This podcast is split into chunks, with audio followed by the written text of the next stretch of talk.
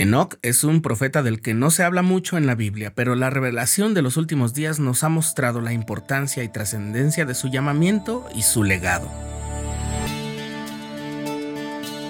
Estás escuchando el programa diario,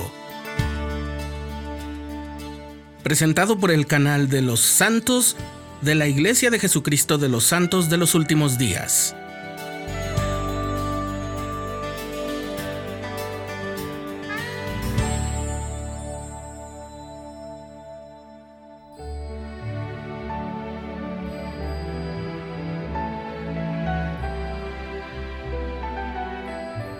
Hagamos algo de genealogía.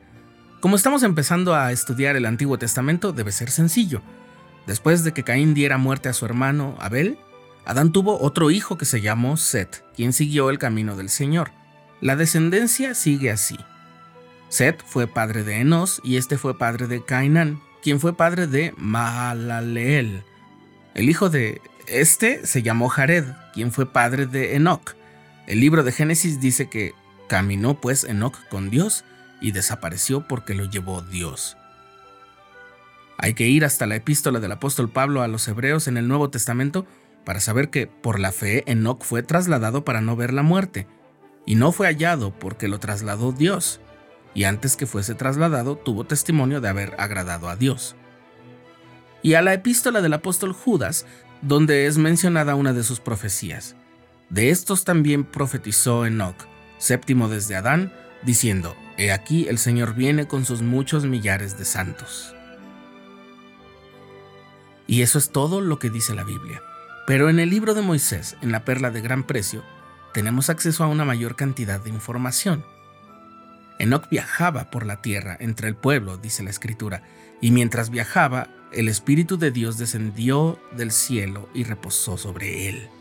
Y oyó una voz del cielo que decía, Enoc, hijo mío, profetiza a los de este pueblo y diles, arrepentíos porque así dice el Señor, estoy enojado contra este pueblo, y mi furiosa ira está encendida en contra de ellos, pues se han endurecido sus corazones y no han guardado los mandamientos que yo di a su padre Adán. El Señor le describió a Enoc con más detalle el estado de iniquidad en que estaba la gente, y lo mucho que necesitaban arrepentirse para no enfrentarse a su destrucción espiritual. Di a este pueblo, elegid hoy servir a Dios el Señor que os hizo, he aquí mi espíritu reposa sobre ti, por consiguiente, justificaré todas tus palabras y las montañas huirán de tu presencia, y los ríos se desviarán de su cauce, y tú permanecerás en mí y yo en ti. Por tanto, anda conmigo.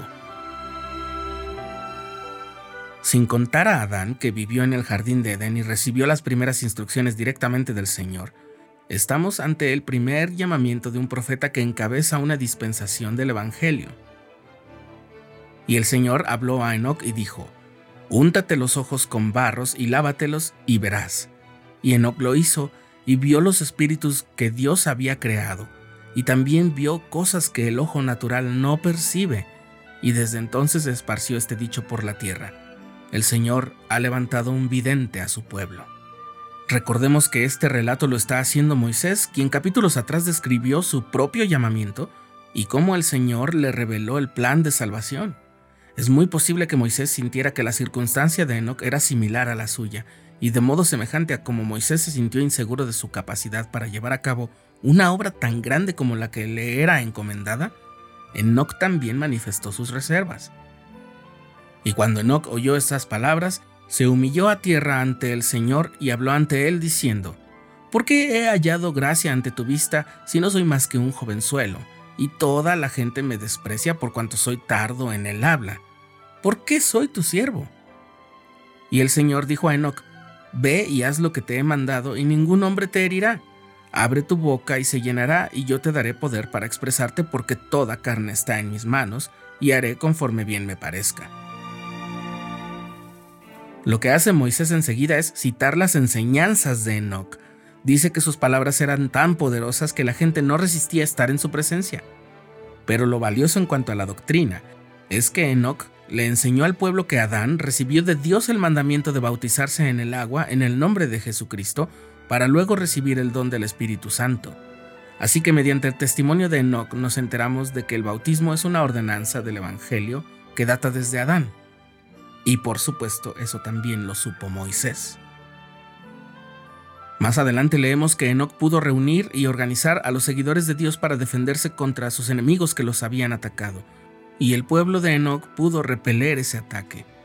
Luego leemos que el Señor bendijo la tierra y los de su pueblo fueron bendecidos sobre las montañas y en los lugares altos, y prosperaron.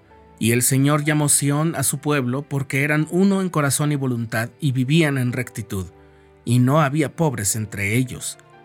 Y Enoc continuó su predicación en justicia al pueblo de Dios. Y aconteció que en sus días él edificó una ciudad que se llamó ciudad de santidad, a saber, Sión. Enoc también vio los acontecimientos del futuro, es decir, vio los días de Noé y también la vida y el sacrificio expiatorio de Jesucristo, así como los últimos días.